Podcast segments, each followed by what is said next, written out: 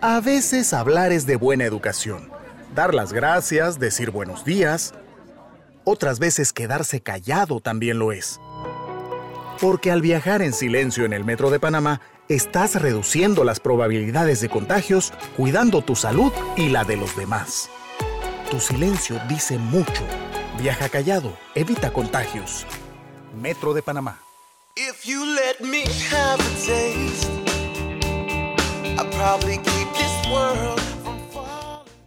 Hoy es un viernes relax en el show de Bitácora Deportiva. Mi nombre es Álvaro Mateu. Me acompaña Roberto Dorsi, el productor de Loop Radio. ¿Cómo estás, Roberto? Buenas, buenos, buenos días, buenos días, todo bien, todo perfecto, todo correcto.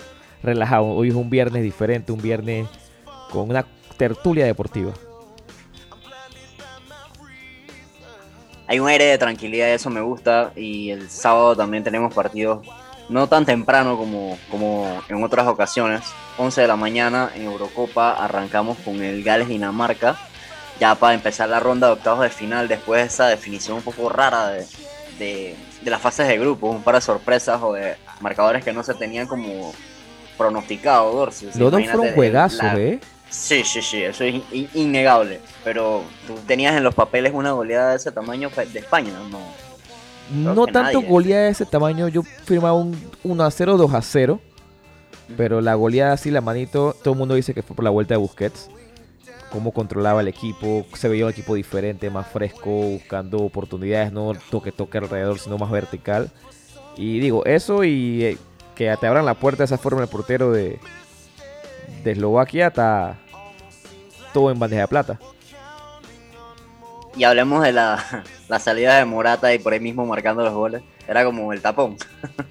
Eh, Yo no creo en las coincidencias, la verdad, pero pero es que Morata, pobre, tiene, tiene demasiado peso encima y, y las declaraciones que ha dado tampoco ayudan a que la prensa lo trate un poquito mejor. Entonces sale ese video que apenas que sale él, ese fue el gol de Pau Torres, creo que fue. Sí, correcto. Ese fue el gol de Pau Torres y fue disque... Pero ya habían metido 3-4 antes, así que no, no tampoco es de que, que él se fue y golearon. Fue- Pero fue bastante gracioso. O sea, Ah, no, seamos lejos. sinceros. Lejos fue disque, como se diría en buen panameño, es un saco de sal que apenas que se fue, cayó el gol.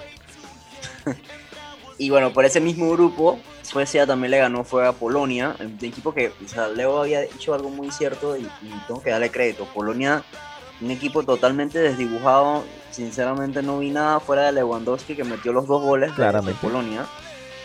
Eh, pero Emil Forsberg también lo igualó con dos y, y al final Clayson al, al 90 más 4 le dio la victoria a los suecos que pasaron como primeros de grupo con dos victorias y un empate. O sea, en un grupo donde está España, Eslovaquia y Polonia, que Suecia pase de primero, eh, me mucho. parece que por lo menos llamativo. No, bastante, no, bastante. Ellos o sea, sabían que tienen un equipo bastante joven intentando recurrir a, a, esos Slatans, a esos Larsons, a esos jugadores míticos de antes, pero fue un, un, grupo, me sorprende lo, no digamos peleado, pero lo cerrado que pudo ser. Ya al final, ya España con ese 5-0 no es que explique o, diga esto fue lo que hicimos todo todo el torneo, porque fue un equipo bastante irregular. Pero los enfrentamientos que se vienen ahora en, en la siguiente ronda, hay una, hay una llave que está que está de loco. O sea, Alemania la tiene suave para llegar a la final si quiere. Sí, sí, sí, no. Vamos a hablar de eso ahorita. Vamos a terminar de hablar de los partidos que se dieron el, el día miércoles. Portugal y Francia empataron 2 a 2. Bastantes tintes madridistas en este, en este resultado.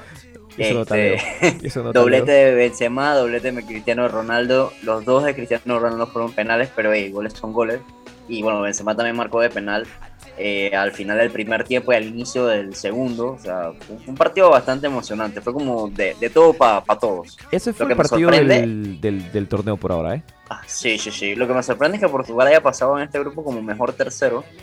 Cuando Alemania no estaba dando señales de vida, sino hasta el segundo partido, y e igual empataron en el segundo. O sea que no hay garantías de que se mantenga ese momentum, ¿no?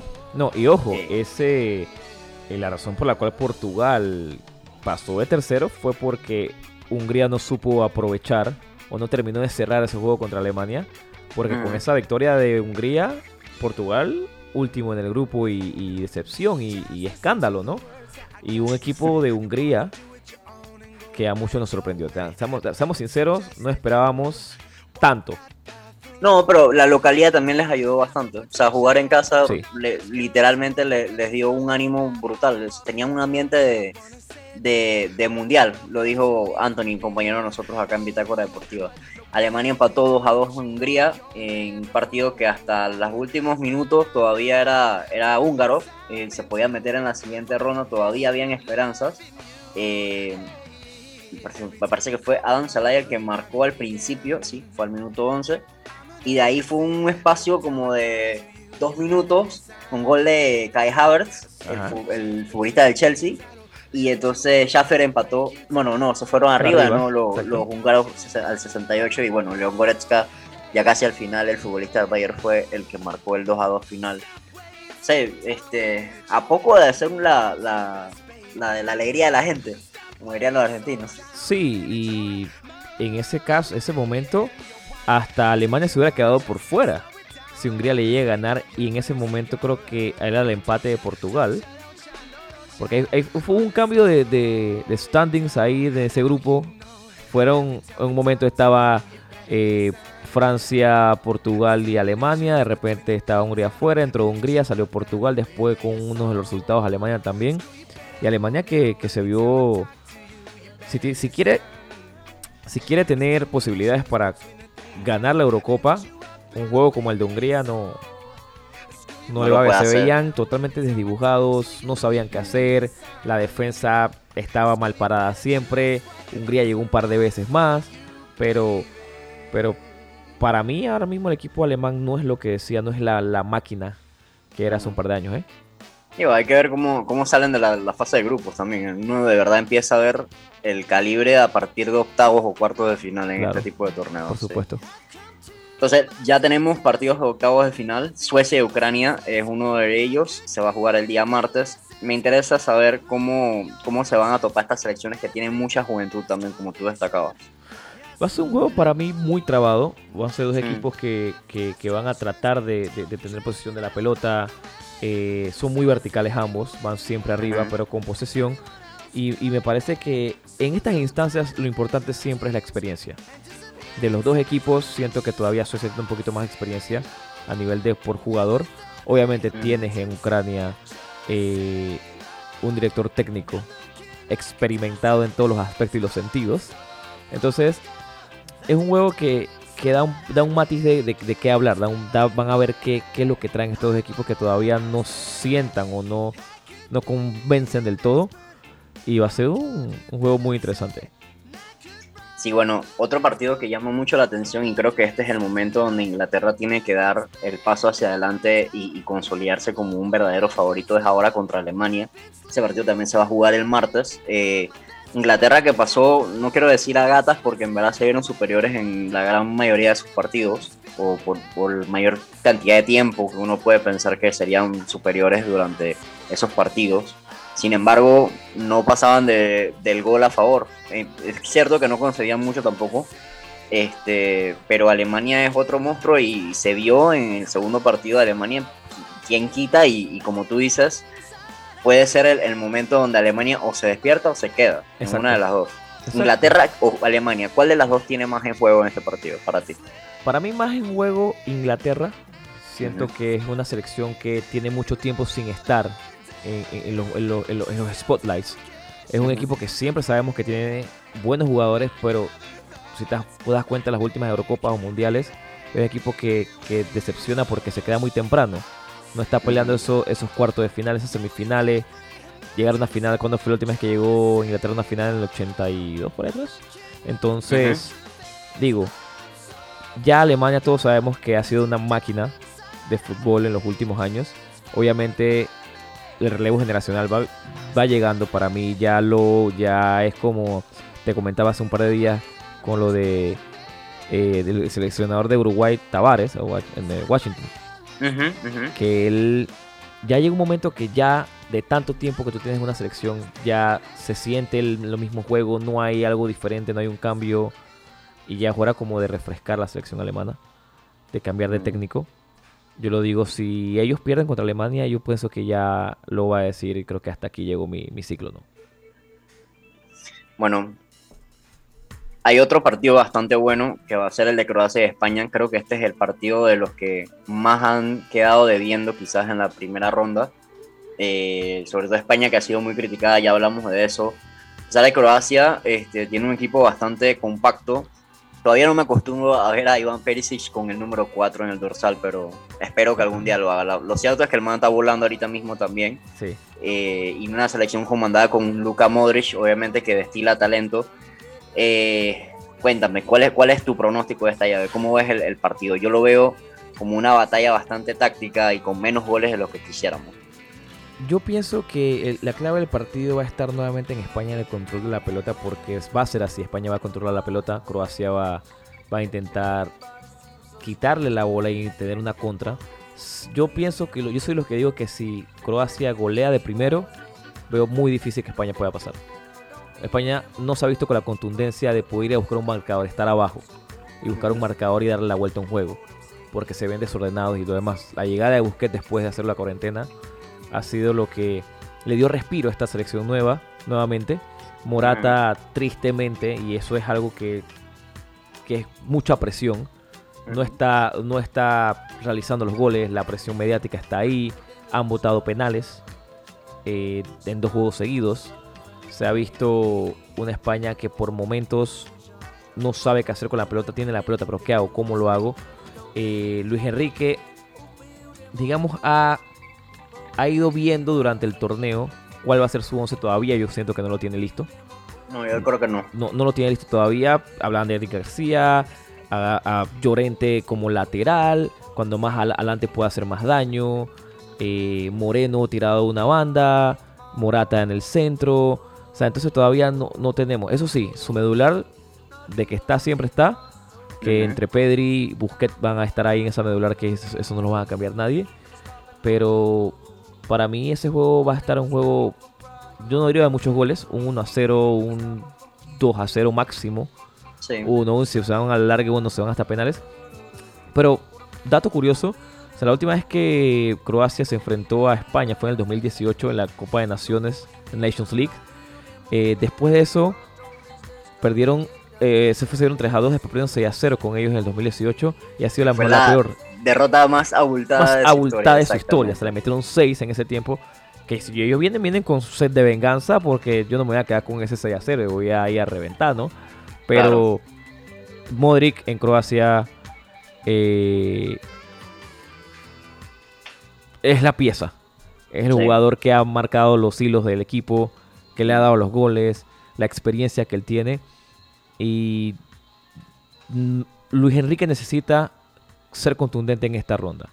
Agarrar a Croacia y decir aquí está España y ser lo más, lo más punzante posible, por decirlo de esa manera. Pues él tiene que ir con un cuchillo en la mano y puyar desde un principio porque si no lo hago un, un poco complicado para España. El que sí parece un partido medio de trámite, y, lo hablo desde un punto de vista bien histórico, es el de Francia-Suiza. En los últimos siete partidos con Suiza, Francia ha ganado tres y ha, empatado cuatro. No ha, no ha recibido derrota de parte de los suizos, que eh, francamente no es que anden mal, pero eh, quizás esos resultados contra Turquía y contra, este, contra Gales eh, se vean un poco engañosos. ¿no? En Gales un empate uno a uno, pero contra Turquía ese equipo en realidad no decía mucho y bueno se zampó un 3 a 0 de, de Italia en, en la fase de grupos, que eso es un equipo que está en otra marcha. Quizás Suiza está en ese escalón antes de entrar a equipo contendiente, pero eh, hoy por hoy Francia, con lo que se jala de talento, creo que no va a tener problema eliminando a los suizos. Sí, debe ser mero trámite por el equipo que es Francia y por lo que tiene. Pero date cuenta que en la Euro, Suiza empezó perdiendo 3 a 0 contra Italia. Luego le dio la vuelta 3 a 1 eh, con Turquía. Hoy el empate con Gales, que fue hubo bastante trabado. Pero antes de eso, si te das cuenta, venía de 1, 2, 3, 4, 5, 6. De 7 juegos, 6 ganados, un empate. El último empate había sido contra España en noviembre del 2020. Entonces, date Ujú. cuenta que es un equipo que viene jugando bien, viene haciendo goles, viene marcando y jugando contra equipos como España, Ucrania, Bulgaria, Lituania, Estados Unidos, Finlandia, etc. No creo que haya una sorpresa, la verdad. No hay forma. No veo ni una sorpresa con un equipo como el de Francia. Seamos sinceros. No debería haber sorpresas. Benzema. A mí me gustaría que hubiese una, no sé. O sea, la sorpresa es que esa sorpresa, esa no la veo como una sorpresa. O sea, queremos la sorpresa, pero la más posible la veo más un increíblemente Austria pegándole a Italia. Yo también lo veo. Yo veo más posible un Austria pegándole a Italia que un Suiza a Francia. Sería una, sería una debacle con Benzema, con eh, Mbappé, con todo el equipo completo que tiene Kanté. O sea, no, no, no es posible. De ahí para adelante, yo creo que va un juego. No de mero trámite va, va a estar complicado, pero yo Francia lo saca fácil un 3 a 1 fácil. Ok. Y hablemos entonces de otro que puede ser un- un- una sorpresa, digamos. ¿Tú, tú ves en las cartas un República Checa ganándole a los Países Bajos? Porque yo lo veo, pero no estoy tan seguro de que República Checa tenga eh, suficiente para mantener ese ímpetu durante todo el partido por lo que han estado jugando. Va a sonar muy barcelonista de mi parte, pero no. Esa, ese, ese dúo de Wilnaldum y, y, Memphis está, está heavy. Está heavy. Sí, esa sí, media sí. cancha con De Jong, Wijnaldum, esa delantera con Memphis, De Ligt. O sea, el equipo de, de Holanda tiene nombres. Muchas veces en la cancha como que no, no se conectan, pero cuando están enfocados y están la naranja mecánica están dando, es un equipo que tiene muchas posibilidades. No veo en papel esa sorpresa en ese juego. República Checa tiene que intentar no dejarle todo el partido que Holanda controle. Ese, ese juego de Holanda que es de mucha posesión, vertical, con su 3-5-2, con los carrileros subiendo todo el tiempo. Hay que ver cómo lo va a plantear República Checa, que no ha estado muy bien en los últimos, en los últimos juegos. Vino de perder contra Inglaterra, empató contra Croacia y ganó a Escocia, que por eso están en este lado. Mm, Antes de eso es. estaba perdieron 4-0 con Italia, con Gales 1-0, a Albania le ganaron 3-1 y demás de ahí. No ha sido un equipo muy regular y en momentos difíciles no creo que, que le dé, así que yo veo la victoria para Holanda un 2-0. Qué bueno. Yo veo un partido un poquito más reñido. Este, me, me trae malos recuerdos República Checa porque eh, Holanda ha perdido los últimos dos partidos junto a ellos, contra ellos, perdón. Y esos fueron clasificatorios a la Euro de 2016. Entonces, este, hay, hay un poquito como de estrés postraumático, pero yo, yo creo que la victoria va a ser eh, de Holanda, yo digo que un 2 a 1. Va a ser un 2 a 1, me parece. Es, es- es- es interesante, es interesante. Así que faltan dos juegos, no, tres juegos más en estos Sí. cuartos. El que para mí es el mejor partido de todos. Bélgica va a medirse contra Portugal el domingo en horas de la tarde en Sevilla. Eh, no- yo no sé por dónde empezar. O sea, Bélgica está sobrada de talento. Eh, Kevin De Bruyne está en, en otro nivel. Exacto. Eh, ahí estuve recogiendo un poquito de las declaraciones de Lukaku. Habló un poco sobre cómo afronta esta etapa en selección y cómo fue el cambio de, o, o cómo, fue, cómo sobrellevó eh, su estancia en el Manchester United hace un, un par de años. Cómo le ayudó Thi- Thierry Henry, que ahora es asistente de Roberto Martínez en la selección de Bélgica. O sea, hay muchos hilos por ahí, ¿no? Eh, de una selección que de verdad está armada alrededor de ciertos jugadores que son, digamos, como la palabra no es franquicia, es como los, los jugadores insignia, por así decirlo. Pero Portugal, por otro lado, tiene al mejor jugador de su historia, muy probablemente Cristiano Ronaldo. Y no solo eso, de media para, de, de la zona de delanteros para atrás también tiene un equipazo. Tiene a Bernardo Silva, que todavía no ha terminado como de explotar. Bruno Fernández, que es un, crack, obviamente. Renato Sánchez sale de la banca. O sea, es un equipo muy completo también, Portugal. Sí, y, y como, tú, como tú decías en Dante, o anteriormente con Holanda, de los últimos encuentros contra, contra República Checa, ah, en los últimos, es la primera vez que ellos equipos se, se enfrentan en un torneo como Eurocopa o la Copa del Mundo en este caso. Eh, en todas las competiciones tienen tres ganadas, eh, dos, per- dos, per- dos empates. eh, Bélgica entonces en, en- en estos encuentros y Bélgica solamente no ha, no ha anotado goles en dos de sus últimos 58 juegos con Roberto Martínez. O sea, para que te veas la clase de equipo, goleador, atacante, por eso sigue siendo el número uno del mundo en este momento, según ranking FIFA. Eh, pero seamos sinceros, del otro lado está Cristiano y, 11 y 10 más. que tiene un equipazo completo. Cristiano, 36 años, máximo anotador de la historia del fútbol en, en, en competición, en selecciones. Y es un jugador que te va a cambiar el juego en un momento. Tenemos un equipo bien hecho, compacto con Portugal, pero una máquina con Bélgica. Yo, yo en este caso veo a Bélgica ganando un 3 a 2. Va a, ser un equipo, va a ser un juego tan bueno que va a ser un 3 a 2. Luego ganando Yo voy a en el- irme en el 80 y pico. con- Yo me voy a ir con Portugal. Uf, y va a uf. ser un 4 a 2, creo yo, un poquito más convincente. Así como le marcaron en estos días.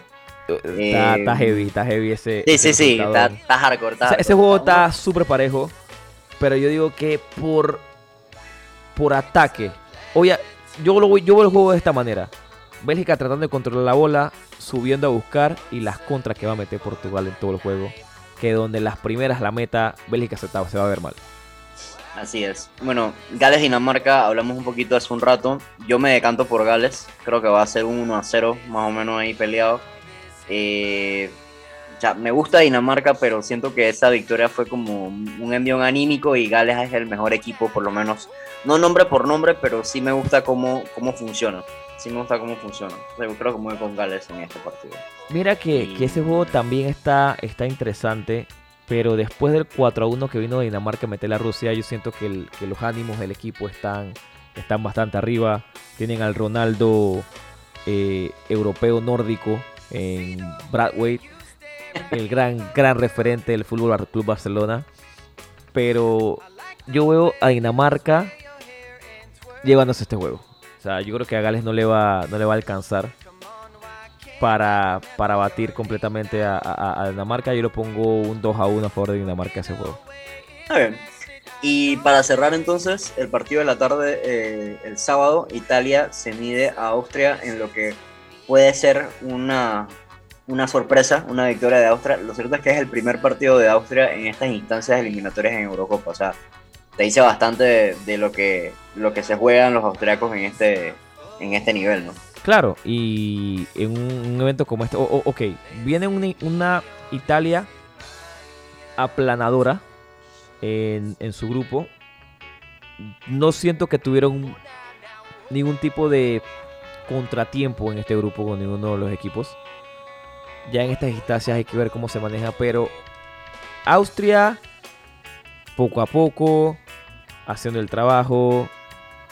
Álava haciendo un, un hago de todo, me pones de lateral, me pones de contención, me pones jugando arriba, me pones jugando defensa, yo lo hago, no te preocupes, yo voy adelante, yo goleo. Es la única posibilidad que veo como una, una fichita en este caso, porque eh, para, son dos equipos bastante físicos.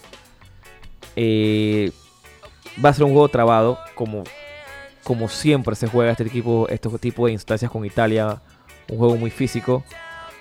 Pero siento que la posibilidad de que Austria sea un poco más rápido y golee de primero y va a ser un poco complicado de que Italia todavía no ha venido de atrás de un juego. Va a ser una sorpresa mayúscula si logra marcar la Italia al principio. Sí, Sí, Italia ta- no ha recibido goles o recibió solamente un gol en los últimos, ya te digo esa información dentro de un ratito, pero sí, sería como... habría que ver, habría que ver exactamente cómo va a plantear el juego Italia. Igual tiene que estar jugando eh, como lo ha venido haciendo los últimos 13 juegos contra Austria. Le ha ganado 10, ha empatado 3.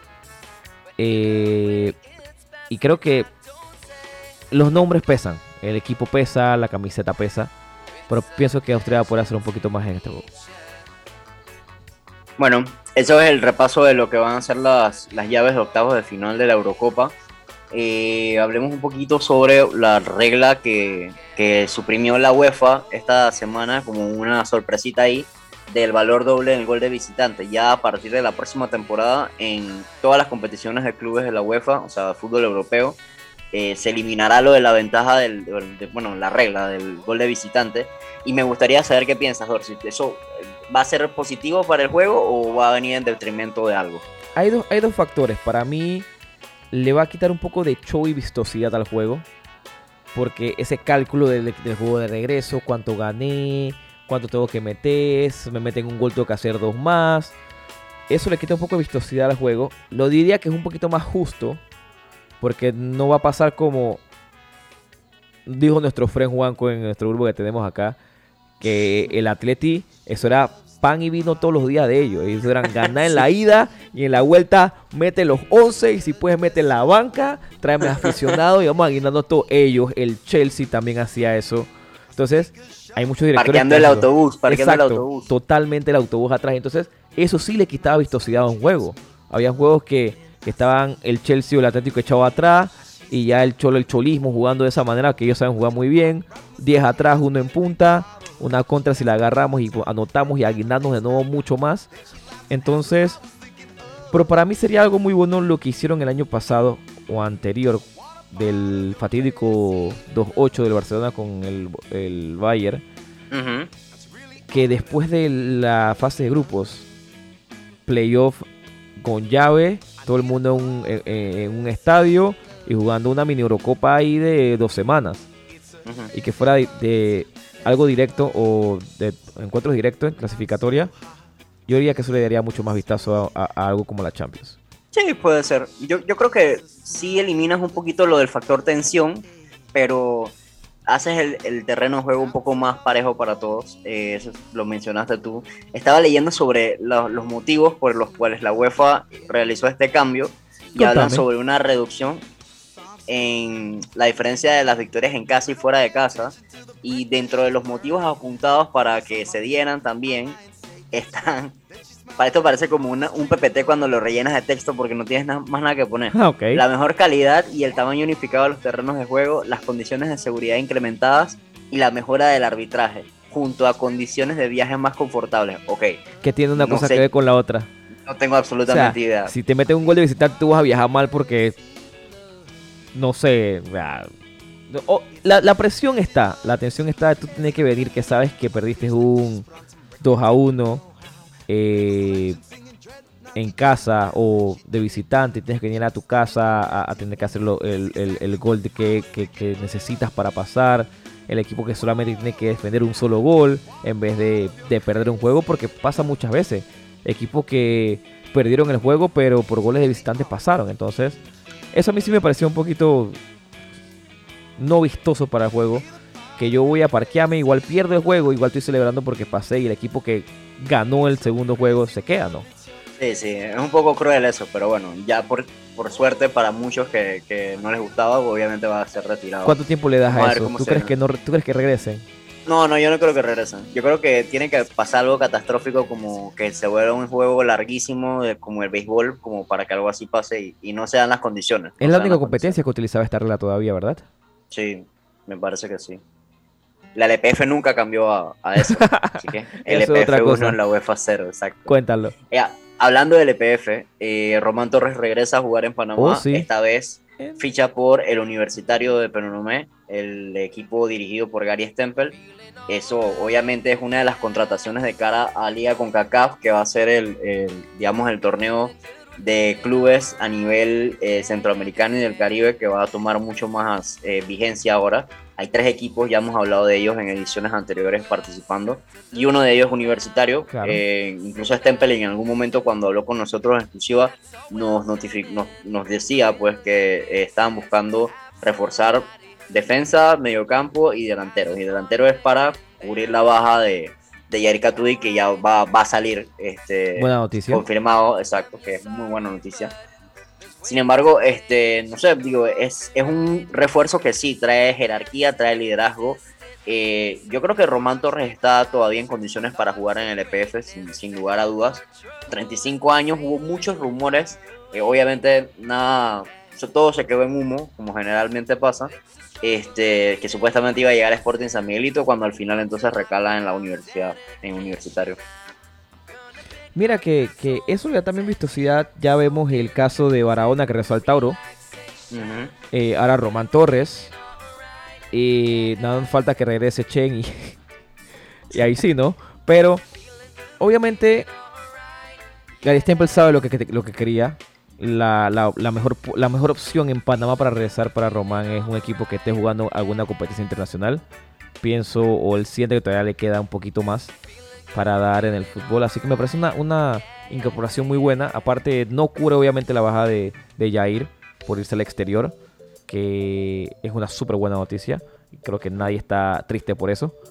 Así que vamos a ver cómo, cómo viene Román Torres después de, de, su paso por el extranjero al fútbol nacional, ¿no?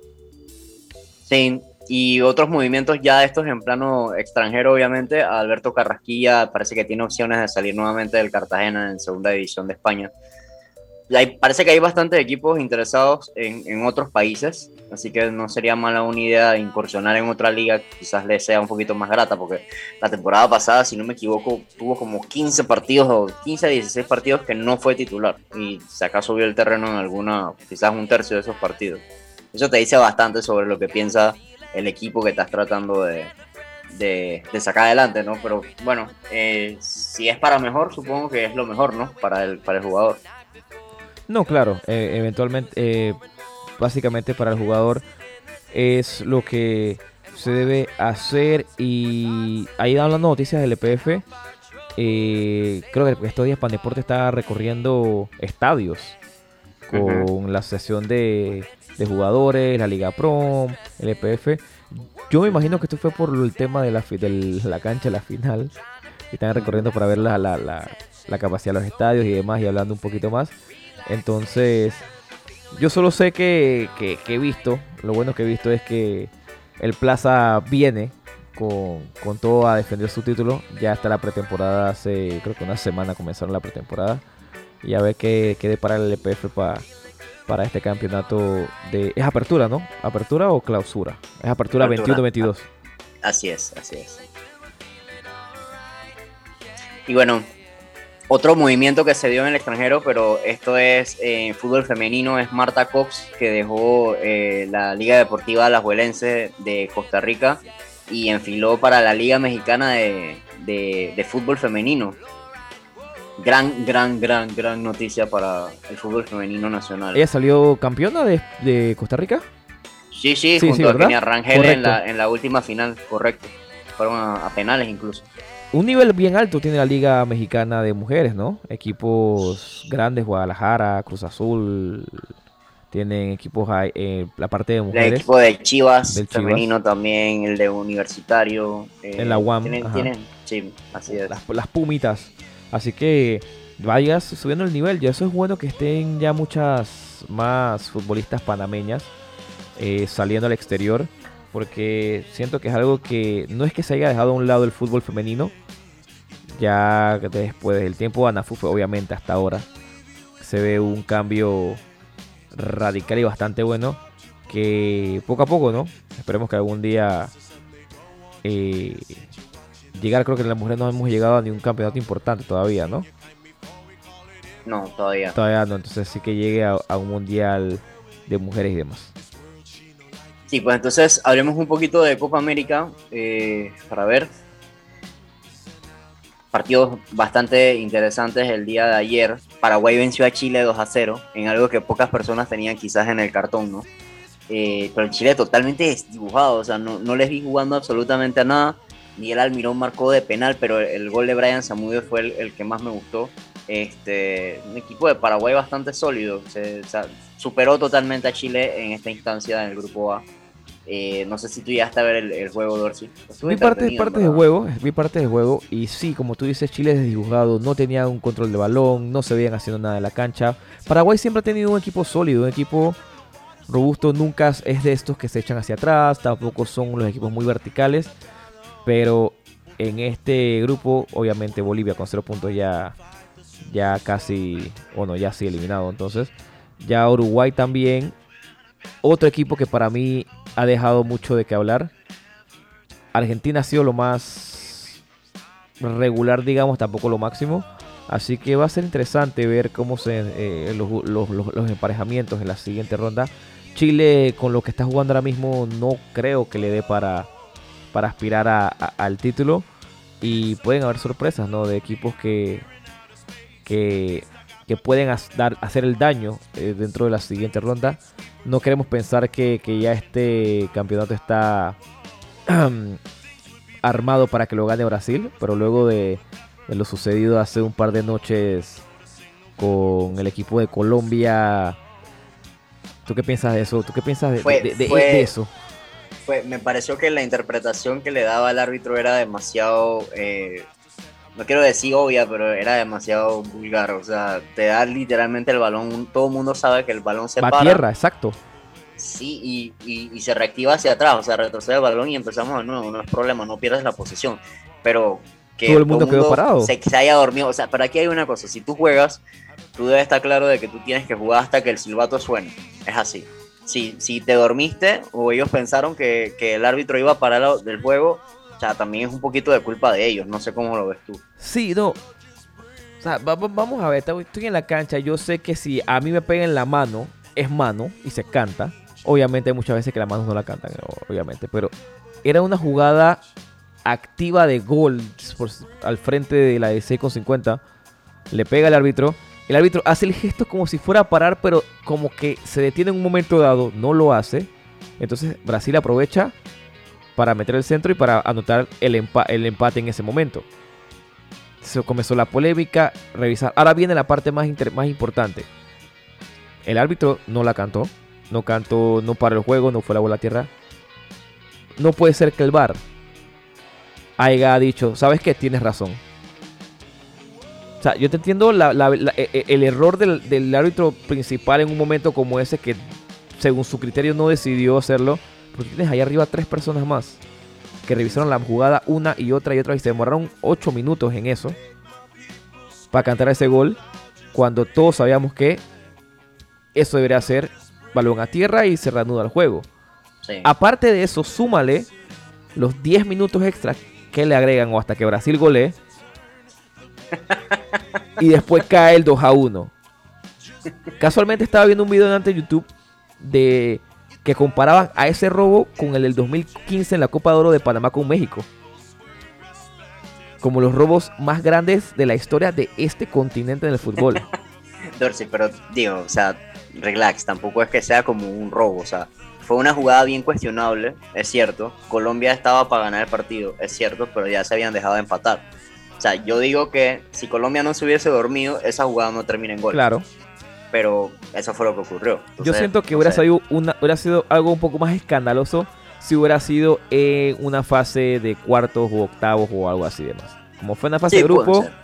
Claro, de- pasa por, por, por go, no hay problema. ahí. exacto, hay tu 200 tranquilito, ya después vemos qué pasa en, en la siguiente ronda. Pero, pero, y, no, Pero, y todo, sí. un, ar- un árbitro argentino. No es que me vas No, a decir, ni- exacto, ni exacto. entremos en no, esa no, polémica exacto. porque Un árbitro Ese es argentino, otro nivel de polémica. eso es otra polémica, exacto.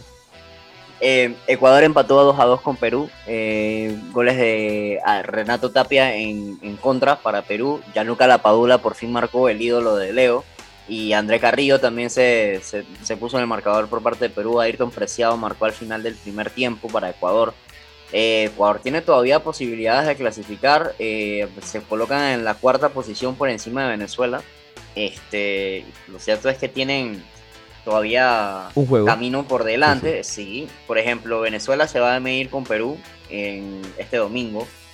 Y Brasil va a hacer lo propio con Ecuador. Y eso, o sea, por lo que vi de Brasil contra Colombia, si Ecuador se aploma y, y le juega de tú a tú a este Brasil, tapando, digamos, las subidas de Richarlison, que es lo más incisivo que le he visto a, a esta selección brasileña, Claro. hay posibilidades. O sea, aquí, aquí cualquiera le puede pegar a cualquiera, ya como hemos visto. Sí, eh, Ecuador tiene esa posibilidad. Obviamente está jugando contra Brasil en casa, aunque no hay, no hay público. Un equipo de Brasil que lo ves caminando, pero con el juego de Colombia te das cuenta las carencias que tiene el equipo en defensa, aunque tengan los nombres y demás. Pero Ecuador, si se aploma, como tú dices, si juega ordenado y le plantea un buen juego, puede ser una sorpresa para, para Brasil y meterse de lleno ¿no? en lo que es la siguiente ronda. Sí, algo que se nos había olvidado mencionar, Marta Cox, hay rumores de que se, se va a vincular al, al club femenil de León, pero no hay nada confirmado, así que solamente para darle un poquito de contexto a la historia. Ah, bueno. Y Nadia Mills, la, la capitana de la... Dame un segundo. Eso La pasa. capitana de la selección femenina, este, un, un pequeño problema técnico aquí. La capitana de la selección femenina de Panamá, Nadia Mills, es la que va a reemplazar a Marta Cox en Alajuelense. Así que Uh, Kenia Rangel todavía va a tener a otra delantera pana ahí con ella para, para sobrellevar ese ataque. ¿no? Eso es bueno, que sigan saliendo jugadoras al extranjero. Habla mucho el trabajo que está haciendo aquí en Panamá. Ella, ella estaba en España, si no me equivoco, entonces ahora recala en Costa Rica. pero bueno, Perfecto. una liga bien competitiva. Ey, NBA. Eh, ayer fue la venganza de los Clippers. 2 a 1 estaba la serie para Phoenix. Yo creo que todas las series, eh, los Clippers han empezado perdiendo 2 a 0 y han terminado remontándolas.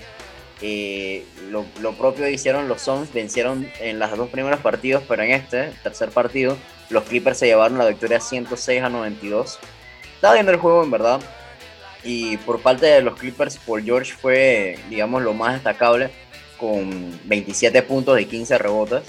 Y ahí Reggie Jackson también 23 puntos de los buenos. Fue, fue un partido bien entretenido. Los Suns igual no se dejaron atrás, repartieron un poco mejor los puntos. Obviamente de Dayton y, y, y Booker son los que cargan a- las aspiraciones de ese equipo, aparte de Chris Paul, ¿no?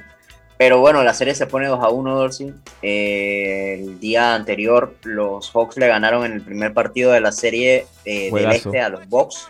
Juegazo, se fue a. donde se decidió con- por tres puntos. Eh, y nada, un monumental Giannis, loco. Yo creo que esta serie se va a igual ir a los siete juegos. Yo la veo bien pareja todavía. Me gustan los Bucks, pero, pero Atlanta tiene ese factor que dice Leo, que, que uno como que sí, ese equipo, pues no, nadie lo tenía en el cartel metido en esta ronda. No, voy contigo y también estoy. Siento que hombre por hombre los Bucks tienen un mejor equipo. Eh, primer juego solamente 1 a 0. Se vio un juego que definido por, por 3 puntos, pero veo al final. Eh, Giannis metió 34 puntos. Holiday metió 33. Middleton Ujú. 15. Es un equipo que. Dos equipos que son potencias anotando. Lo estás viendo en todos los juegos. Es, es un equipo, es un juego de tira y jala. Eso es dale, correra para allá, correra para acá. Pero yo veo los Bucks sacando est- esta serie. Yo digo que se van en seis juegos. Aquí viene la remontada de Milwaukee para, para, para pasar. Vamos a ver qué ocurre entonces. Eh, MLB, eh, por lo menos ya hay un poquito de esperanza para los eh, Orioles, a pesar de que no creo que les vaya a afectar muchísimo a la larga porque siguen siendo los sotaneros del este de la americana. Ajá. Pero ya anunciaron que John Means, el lanzador, este, su el lanzador estelar, va a regresar después de la pausa del juego de las estrellas, que es ahorita en julio. Así que eso es prometedor. Eh, creo que tuvieron un- una racha de derrotas de 9 al hilo, si no me equivoco, recientemente. Este, Sí. pero bueno. Ya ese- nueve ese- al hilo. Sí, entonces, nada, esa es como la, la pequeña esperanza que tienen lo- los Orioles para rescatar un poquito la temporada. Eh, cierto es que hubo bastante movimiento en, en el béisbol el día de hoy, eh, no, el día de ayer, perdón. San Diego le ganó a, a los Dodgers 5 a 3. Por ahí Toronto barrió a Orioles 9 a 0. Y. Cincinnati le ganó a los Braves que estaban, si no me equivoco, sin Acuña, 5-3. Eh, algo raro pasó en el juego de Boston. Eh, Alex Cora sacó a, a Nick Pivetta cuando eh, ya estaba en la parte, creo que estaba en el segundo, no, por ver, ten- había retirado ya el segundo bateador de, de Tampa Bay. Este, no tenía hits, era uno hitter en, en- en curso y Cora lo sacó del, del juego porque ya había alcanzado los 100 picheos, Picheos, o sea, ajá. para no cansarle el brazo. Y eso dice mucho de la estrategia de Boston. Yo creo que se están cuidando mucho. Siento que quieren competir y mantener ese, ese ritmo que están teniendo. Creo que tienen un buen equipo todavía para hacerlo. Lo cierto es que Tampa Bay ganó al final el juego. 1 a 0 1 nada a más. pero- 0, sí, 1 a 0, pero digo, igual. Y, Tampa no- anda jugando muy y- bien. y también. es 1 a 0, que no, que fue en la parte baja del noveno. O sea, cerrando el juego, Ujú. ahí fue donde hicieron. eh, y tú, como fanático de los Red Sox, ¿cómo viste esa que hayan sacado en un no-hitter en ese momento al lanzador? Yo creo que, o sea, eh, te puedes poner bravo porque hey, este man no gira y todo, pero se lo está cuidando. Eso quiere decir mucho de parte del manager. Y yo, yo la verdad estoy cool con eso. Yo confío en Alex Cora. Este. Cleveland le ganó 4 a 1 a Minnesota. Minnesota que todos pensamos que a estas alturas iba a ser contendiente por Ya está volando. Pero Cleveland, a pesar de que perdió un par de, bueno, perdió al Lindor, por ejemplo, Kluber ya se había ido a los Yankees, o sea, un equipo que está un poquito más desarmado, tiene racha de victorias y ahorita mismo están sin, sin Bieber, que es el, su lanzador estelar. Eh, Washington le ganó a, a Miami 7 a 3. Washington está también montado en el ritmo. Y Houston, este, con ese poco de brazos que tiene, y todavía regresan más jugadores para formar parte del bullpen. Se, o sea, se dice que Verlander está trabajando para regresar para la segunda parte de la temporada.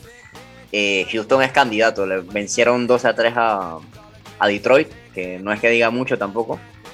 Pero bueno, eso es un poco de lo que se jugó en, en MLB esta, esta semana. Pues sí. Bueno, a ver si. ¿Tú sabes algo de rugby?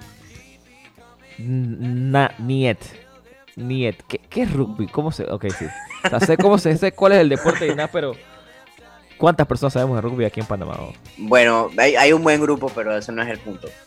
El punto es que quería hablar un poquito de este, algo muy especial que va a pasar este año y empieza este fin de semana. Los micrófonos ¿Qué son es? todos tuyos.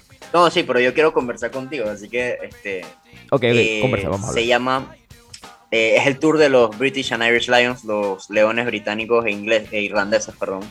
Es un combinado de jugadores de Escocia, Irlanda, Inglaterra. Ah, tú lo has mencionado, sí, Gales. correcto. En Sí, otros programas. es- sí, están, están- sí, fue uno de los primeros tópicos, si no me equivoco, que tocamos en un clubhouse. La cosa es que el, el tour empieza este sábado, mañana, y eh, o sea, se ve bien entretenido el juego porque va a ser contra la selección de Japón. Japón que recientemente, bueno, fue en 2019, fue el, el host del Mundial de Rugby y este, llegó a cuartos de final en esa edición, al igual que en la edición, si no me equivoco, una, la pasada, que Sudáfrica este, cayó ante ellos en uno de los, digamos, momentos más memorables del rugby moderno. Este, pero se van a medir en, en Edimburgo, en Escocia, eh, ante una cantidad confirmada de 16.500 hinchas Wow. en el estadio de Scottish Rugby. Y nada, este es el comienzo de la, del tour. El tour va a ser por Sudáfrica este año. Eh, es como de la- una de las pocas veces donde se hace un partido como inaugural, como un partido de despedida. Generalmente la, la gira empieza siempre en el país que los va a recibir y va a culminar con tres partidos contra la selección ganadora del mundial que fue Sudáfrica. Uf, Entonces, eh, habla mucho de, de qué se juega. Generalmente, los, las giras de los Lions son como eh, para marcar ciertas tendencias en, el rugby. A veces es como el hemisferio sur contra el mejor equipo del, sur. Digo, el hemisferio norte contra el mejor equipo del sur. Este, y el último tour, por ejemplo, se dio en, en Nueva Zelanda. Fue, fue, fue una serie bien interesante.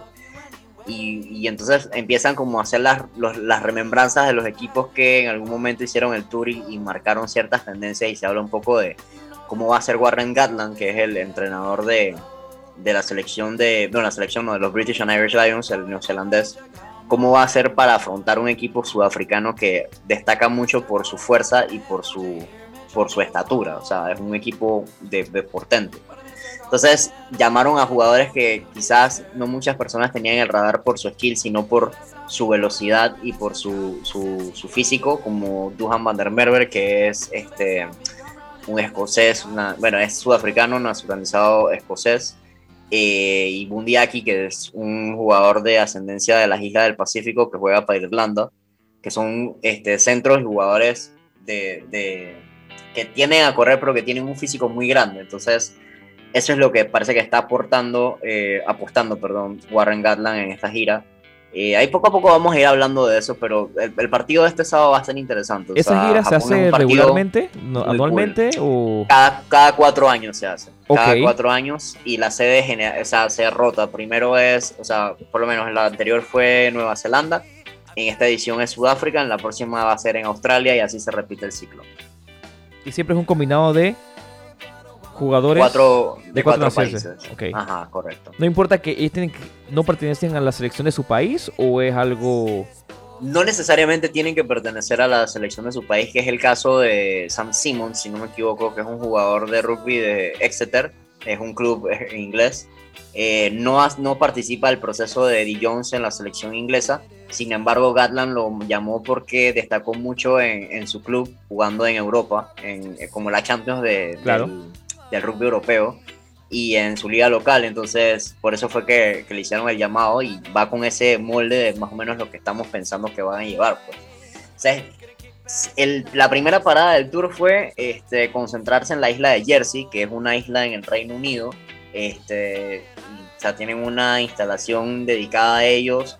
Hacen muchos este, eh, de, de, de strength and conditioning, o sea, de acondicionamiento, claro, de claro.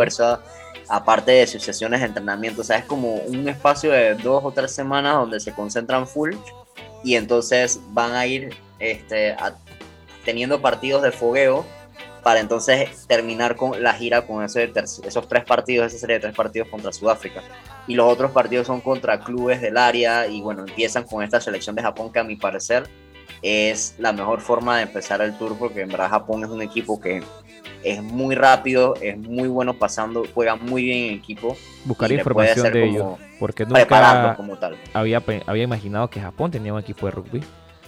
Y siendo Sí. que los, normalmente los japoneses no son de, de- de un porte, un, conte- un- con textura gruesa, ni, ni, ni tan ni tan digamos tan fuertes como algún euro- equipo europeo, nórdico o estos equipos este- específicamente de O, rugby. o los de las Islas del Pacífico, que También. son manes enormes también. También, exacto. Entonces Sí. va, va a estar bueno esa, esa, esa gira que se está haciendo.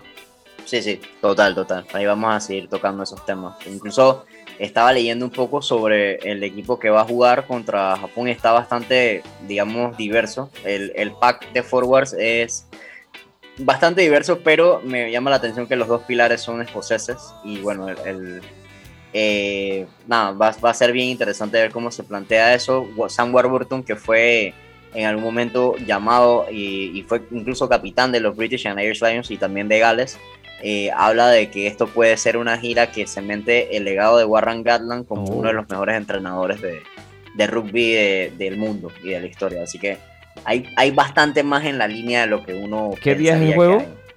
¿O qué día comienza? Eh, este, es- este sábado, este sábado a las 11 de la mañana es el juego del Paramount. ¿Sabes dónde lo van a, lo van a transmitir? No, no sabes. Eh, Parece que va por ESPN 3 y esos, esos esas señales del sur. Ok, Sí, perfecto. Ya saben, para los quieren ver algo, algo nuevo como lo que es el rugby, que aquí en Panamá se practica y tú eres parte de ello, ¿no? Tú no nos has hablado un poco de lo que, de que el equipo que tú perteneces.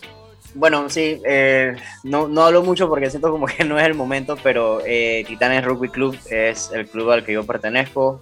Siempre estamos en, en constante reclutamiento, eh, así que chicas y chicas, de- chicos y chicas, perdón, de cualquier edad, de cualquier este, condición física, nivel de experiencia, son bienvenidos. Eh, nos pueden encontrar en las redes en Titanes RC y Titanides RC, que es nuestro equipo eh, femenino en Instagram. Y nada, este, cualquier cosa estamos a la orden. Este sábado hay entrenamiento a las 3 de la tarde en Costa del Este, así que cualquier cosa estamos a la orden. Y aquí saben por qué Y- es la razón de que Álvaro sabe tanto de rugby, que es porque es parte del rugby en Panamá. Sí, sí, sí. Por por ahí, este, estaremos hablando un poco sobre el proceso de selección de rugby que va a empezar, bueno, ya empezó, van para su segundo entrenamiento este, como una preselección porque hay compromisos en septiembre. Wow. Entonces hay, hay bastante movimiento en esa área, por ahí vamos a tratar de tener en, en entrevista al entrenador de la selección, Alejandro Barbosa, y quizás alguno que otro jugador también que, que se atreva a hablar también en los micrófonos, ¿no? No, Jugador y jugadora, porque son tanto masculino como el femenino los llamados a selección. ya pronto te voy a comenzar a hablar de kickball aquí. y todo. Tú vas a ver, dame una semanita para que tú veas. Tú me estás hablando de rugby y a meter kickball. Pero bueno, seguimos. ¿Cómo? ¿Qué tenemos, Álvaro? Hoy, eh, viernes relax en Bitácora. Bueno, no hay disque mucho así que quería destacar. Eh, en hockey sí se decidió ya uno de los participantes de la Stanley Cup, que es la, la final de, de hockey, digamos, que el equipo de Montreal, los Canadiens de Montreal, vencieron a, a los Golden Knights ah, de Las Vegas y la serie la ganó Montreal 4 a 2 al final. Eh, este hace muchos años que no se calificaba un equipo canadiense, irónicamente, a, a una final de, Exacto. de la Stanley Cup. Este, pero Montreal es un equipo también muy poco, o sea, es uno de los más ganadores de, de la historia del hockey. Sin embargo, es uno de esos equipos que, por lo menos como andaban ahora, no, no lo veías candidato y simplemente como que se metió por la puerta de atrás y empezó a sorprender a todo el mundo. Entonces, tiene mucho mérito el, eh, cómo llegó el equipo de Montreal a, a la serie de final, ¿no? Eh, dejando en el camino, por ejemplo, a, a equipos como Colorado. Bueno, Colorado no se midieron, ellos salieron del, del norte. Pero, o sea, quizás Vegas era un poquito más favorito porque a pesar de ser un equipo de expansión, tenían un récord eh, en temporada regular de 40 victorias y 14 derrotas. Y en contraste, por ejemplo, contra los Canadiens que se metieron con 24 victorias, Oh. 21 derrotas. O sea, te, te dice la dimensión entre la- el abismo que había entre cada uno y nada, o sea, sorprende muchísimo. Para mí sorprende muchísimo. ¿Cuándo comienza la final de, de, de hockey de NHL? Del NHL todavía falta que salga la, el ganador de la otra llave, que es entre Tampa Bay Lightning, que es el actual campeón, Sí, Tampa Bay es el campeón. contra los Islanders de Nueva York. Me acuerdo que lo Entonces, celebraste el de Tampa Bay, el, el último Stanley Cup. eh, ¿Qué te puedo decir? Era un equipo bien armado y, y está muy bien armado. Lo que pasa es que a partir del otro año sí tienen serios problemas con el cap que tienen que, que resolver. Este, pero este puede ser el, digamos, ese año donde revaliden. No, hace muchísimo, creo que desde los 80 no hay un equipo que haga, haya ganado back to back la Stanley Cup, así que puede ser eh, un, un momento histórico para Tampa Bay. Eh, lo cierto es que los Islanders no se han dejado, ellos dejaron a mis Bruins, a Boston, y tienen un equipo un bastante compacto, es como, yo diría que la Italia del hockey, o sea, defienden Ok. muy bien y te salen jugando como una contra que su- tienen un par de jugadores habilidosos, pero hay, hay muchos manes que están como tirados ahí para guerrear el pop, entonces ese tipo de juego es muy característico de ellos, eso, eso es interesante. Pero en esa serie Tampa Bay está ganando, creo que está 3-2 y la serie se, se decidiría hoy, si no me equivoco. Entonces, este, probablemente pase el... Se quede los Islanders, Tampa Bay es un equipo bien, bien armado, pero va a ser una final bien interesante ahora que se metió un equipo canadiense después de tantos años. Perfecto, sí, la serie está empatada 3 a 3. 3 a 3, ah sí, Va es 3 el a último 3. partido entonces. el último sí, sí, partido es hoy a, la a las 7 de la noche. sí. Upa. Así que bueno, yo creo que eso fue todo por hoy, Roberto. Va a ser un fin de semana con bastante movimiento. Ujú. Hay carreras de Fórmula 1 también. Se, El programa del lunes va a estar bueno. en Alemania, así que va a estar interesante. Ojalá JC nos pueda acompañar, porque seguro vamos a ver algo de, de drama con Valtteri Bottas diciéndole al equipo que nadie lo escucha. Clásico. Eh, eso va a estar cool, eso va a estar cool. Y la lucha de Verstappen con, con Red Bull para ganarle a Hamilton y a Mercedes está bien prendida, así que vamos a ver qué pasa. Juegan, uy, que juegan, corren en casa dos fines de semana seguidos lo de Red Bull en, en el Red Bull Ring, así que vamos a ver qué nos pasa, pues. Perfecto. Eh, Dorsey, gracias por acompañarme el día de hoy, eh, muy agradecido. Eh, chequense los otros programas de Loop Radio, están muy interesantes, un podcast para mamá, Over y Under. Eh, chequense también el website de Bitácora Deportiva, que es bitácoradeportiva.com. Y nos pueden encontrar en Instagram y en YouTube como arroba Bitácora Deportiva y en Twitter como Bitácora PMA. Van a tener los pormenores de todo lo que pasa en el plano local e internacional, lo más destacado del deporte. Así que de parte de Álvaro Mateo nos despedimos, nos vemos el lunes. Disfruten su fin de semana.